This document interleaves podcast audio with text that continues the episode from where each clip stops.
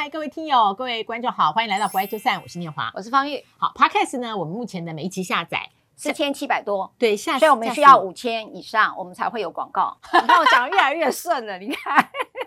社会化的陶晨，谢谢我的 partner。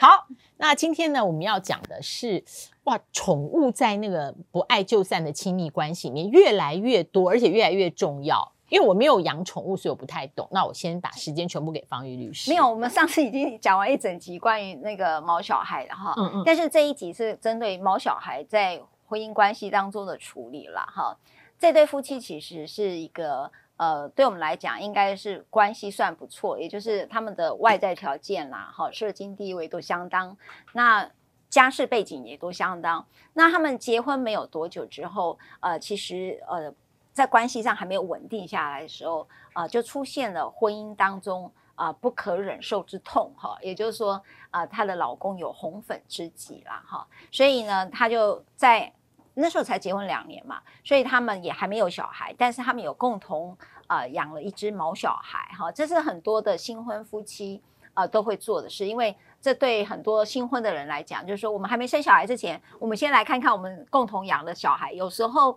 是在同居期间就可能就开始养猫猫小孩，所以他们都会先养猫小孩哈，然后让双方有一个很像家庭般的图像哈。好，那最后呢，他们就要离婚了。离婚的时候，那这个毛小孩到底该怎么处理呢？那在处理这样的一个离婚事件的时候，呃，毛小孩并没有办法有一个法律上的探视权哈。探视权是针对父母子女，就是人呐哈，是一个父母子女关系，还不给予祖。父母哦，哈，还仅仅止于夫妻跟这个孩子之间的关系，嗯、探视权法律上的定义是如此的。好，那更别讲毛小孩这件事到底该怎么处理。好，那这个目前呃，在国外有关于宠物的抚养法，所以你们会发现，甚至包括继承哦，都可以交给宠物。就是继承权，还有抚养权，哈，哎，难怪我播过一则 Focus，就是有一个富婆，哎，全部给她的一只博美狗，对，所以这是语法有据，在国外有，在国外有，嗯、那在台湾一直没有，所以呢，包括你甚至把这个毛小孩送到这个呃，包括饭店啦，或者包括是呃医院呐。发生了医疗纠纷，或者发生住宿上所造成的疏失，他们的处理都没有办法如同人一般的处理。譬如说什么，呃，比较多关于精神赔偿啊、丧葬费啦，诸如此类的。所以你得要回到一个是什么？回到一个是动产的处理，就是相当我一个手机坏掉了，在我你看机壳都坏掉了，这种情形下怎么去处理这样的一个动物？好，所以这个其实我们一直在提到说，法律跟这个人民的情感还是有相当大的距离哦。好，那我把那个小故事讲完。这个后来这个毛小孩的处理，就是有一个关键题，第一个你要先写清楚他的所有权。我刚才讲这手机一样嘛，物品的所有权归谁？嗯好，所以你不要只有写探视的方法，而且要先写好。譬如说，这个毛小孩的所有权是归我赖芳玉，那方念华呢，可以在每个二跟四周的六跟日带过去，所生的这个医疗费用啊，什么哈，我们怎么去做计算？诶，所以探视之前要先定义好所有权，所有权这是关键题。嗯，好，那第二个就是在保管这个物品期间内，哈，保管物品，我觉得一定跟大家的。感受不同，就拥有所有权的人保管这个宠物。对，没有，我交给你借用你哈，哦、我放到你那边，交给你保管。嗯，那你保管期间内，如果发生了任何的损失或损害，那你怎么去赔偿？以及说你在保管期间内所生的费用，你可能去帮这个毛小孩做美容啦，或者带他去做健康检查啦，那这个费用由谁来支付？那你可以讲说，我由由保管人来付。好多细节哦，是。所以这个宠物应该开始要有定型化契约了哈，因为它并不在我们的父母子女关系里面，它也不同于我们现在真正对动产的真正的理解，那个情感跟法律是有距离的。所以呢，我觉得呃，我觉得相关的法律人士或者相关的非营利组织都可以开始想想，毛小孩有没有定型化契约？如果在男女情人或者是婚姻关系当中，如果你们为了毛小孩的处理，我觉得这是可以讨论的。那呃，补救方法可以在婚前协议的时候，我因为我觉得连所有权他都会很不清楚，是的，对于这个生命哦，对，婚前协议或婚姻契约，或者你分手有个叫离婚协议书，你们都可以把它定名哈。那当然，这个呃定清楚的起定清楚这样的一个权利义务关系。日后要法律上主张，我们就称之为履行协议的方法来主张。因为日前我看到我去搜寻了，呃，这阵子的关于猫小孩的判决啊，就是都用这样方式来看的。所以有一些呢，诶，就是说你去做医疗之后，你把它带走，我可不可以做所有物返还请求权？哈，都还会涉及到这里。那你就先得举证猫小孩是你的，不然你怎么叫做所有物返还请求权？就民法七百六十七条的规定。哇！可惜我们节目播出的时候呢，立法委员的选举投票日刚刚结束啊。不过新科的立委啊，呃，就是说这一届当选的立委，我觉得下面的听友啊，或者是我们的 YT 的观众，呃，你还是可以。我觉得方玉律师既然会提到说有必要，不管民间组织或者是个人啊，推动立法院修法，那一定是这个情况跟现象。这种争执现在普遍化是，是普遍化，但是法律没有跟上，与时俱进。那我想请问啊，情侣分手，我讲的包括伴侣，包括夫妻，让毛小孩成为无辜的受害者，你有听过的呃 case 里面，就是呃很简单，就是保管人呢，就是跟他照顾的方法不一的时候，然后毛小孩就因此可能就发生了死亡事件。那当然对。这个这个 对啊，就是类似这样。那有一些比较呃比较呃比较细微一点的，他说我让你保管期间内，你只能去租 A 的套房，不能租 B 套房。你知道，其实他们纷争的事情相当细节。还有说你不能吃什么，如果你让他吃了什么，就会导致什么，所以你还要管。因为你知道，像啊老师，你真的不知道，像譬如说不能吃太咸的东西，这个狗你知道，嗯嗯，对，哎猫不能吃。也不能吃关于人的食物嘛，这你也晓得哈。嗯，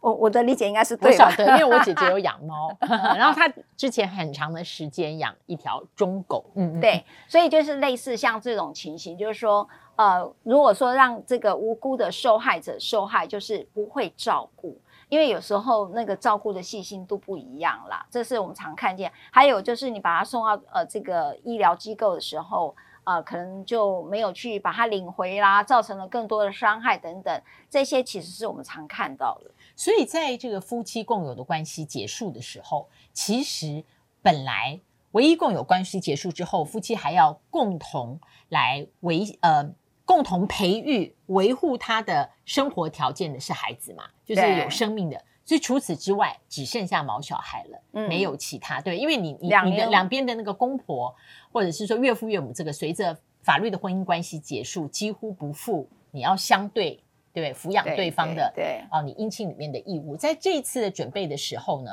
方玉律师很体贴，你也有先写给我嘛？就是刚刚方玉律师举了这么多的例子，希望大家呃能够先理解原因，是因为宠物在法律上目前归类于物。对，但宠物和饲主的关系、情感的依附，方玉律师的执法经验是职对 职业经验是宛如亲子，所以在法律上把毛小孩以物品为定义相论的话，呃，执法会有很多的困难，因为情感面很难接受。对，老师你知道吼，你知道现在养毛小孩有多少？我把一个数据讲给大家听，他是说，呃，这个是呃财政部统计处。嗯，二零二三年的一个呃通报，好统计通报，他说二零二二年底犬猫合计登记数已经达两百二十二万只，其中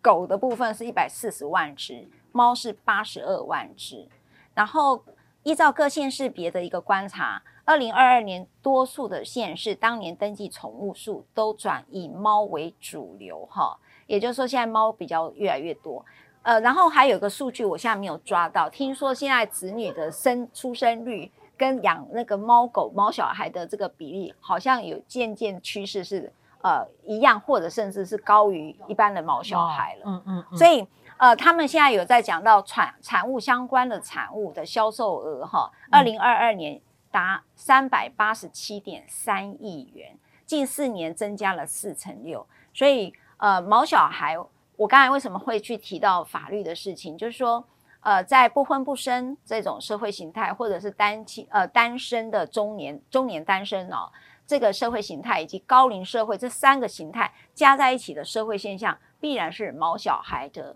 呃状态会越来越多。那所以相关的法律也应该要与时俱进的去做任何的一个修订或者是立法。那还有啊，比方说在情感关系里面，在双方交往的时候，有一方已经养宠物很久了啊，对，但是后来呢，对对对，两个人要共同组合家庭的时候，呃，另外一方呢本来没有意见，后来发现其实，在同一个屋檐下就是会共同照顾，因为一个有生命的，不管是法律定义为物件啦。只要有生命的共处在一起分享生活，一定会彼此影响，所以这个好像也会呃产生原来你想象不到的摩擦。因为一个人原来把毛小孩视为像孩子一样，然后另外一个人在没有养宠物的经验里面，他认为就是多了一个物件，就是他的意识跟潜意识其实是定义为一个物件的。你知道这个他方老师讲的是真实的案例哈、哦。就是呃，我有一个我我有认识一个女性朋友，她就把毛小孩当做她自己的小孩，所以她又生了一个小孩的时候，他就觉得毛小孩是他的哥哥，然后再生下来的是妹妹哈。然后呢，要去买那个外食的时候，像哦，不管是 Uber Eats 或者什么，他点的餐是一模一样，然后她老公就说。我没有办法把你这个这个毛小孩当做我的孩子，所以你点一样的餐，要我付两个人同样的餐的钱，譬如说两个牛排啊，我我乱讲的哈，但是就是那么昂贵的钱，你竟然是要我付两个孩子的钱，可是我明明只有个孩子啊，我为什么要付毛小孩这么多钱呢？所以一开始可能是开玩笑，或者透过这个方式提醒，但如果久而久之的话，没有，他们是离婚的理由之一。那是离婚的理由之一啊，所以他没有办法忍受，呃，他的他的这位女性朋友就是没办法忍受他妻子是这样对待毛小孩。他说：“我真的没办法。”哇，所以这一集我觉得好了，我的 take away 是也希望听友跟观众跟我一样，就是在关系里面如果有毛小孩的时候，那是一个生命。如果你感觉你自己惯性上面会把它视为一个物件的话，但它已经出现在你的关系里，你最好以生命的角度来看待。哦，老师这句话很重要的提醒。好，不要忘了按赞、分享、开启小铃铛。我们下次再会喽，拜拜。拜。